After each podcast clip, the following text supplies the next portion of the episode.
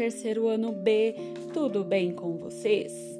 Hoje, em nossa aula de ciências, faremos a leitura do poema Pelo Céu, que está no livro complementar Um Passeio pela Natureza. Então, que tal separar este livro para a nossa aula? A professora fará a leitura e depois não deixem de também realizar a leitura em voz alta, em pessoal. Então vamos começar? Acompanhe.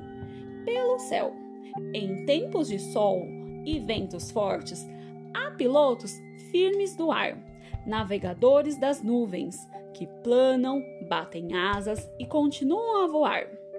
Sua plumagem brilha e cintila, luz que está sempre a mudar. E, quando as aves encontram um ninho, pousam para ali pernoitar.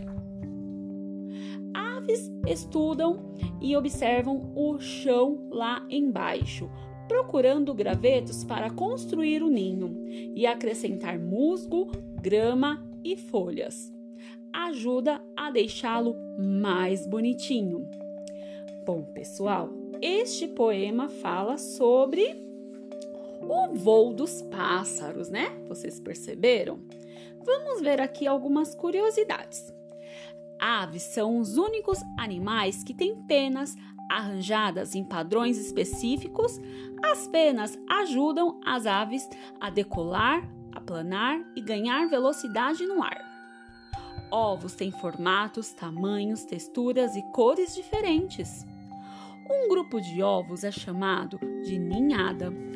A maioria das aves canoras põem só um ovo por vez, mas o tamanho da ninhada é diferente em cada espécie.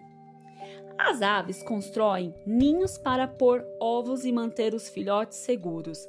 Recolhem materiais como gravetos e folhas de grama que podem entrelaçar para criar uma estrutura forte. Depois, as aves forram seus ninhos com musgo, folhas e penas para deixá-los confortáveis. Então, pessoal, depois vocês realizam a leitura em voz alta e no caderno de ciências tem algumas questões referente a essas curiosidades que acabamos de escutar. Então façam tudo com muito capricho e atenção e qualquer dúvida estarei disponível em nossa aula ao vivo, onde vocês terão que responder este questionário que está no roteiro. Combinado, turminha? Um beijo e até daqui a pouquinho.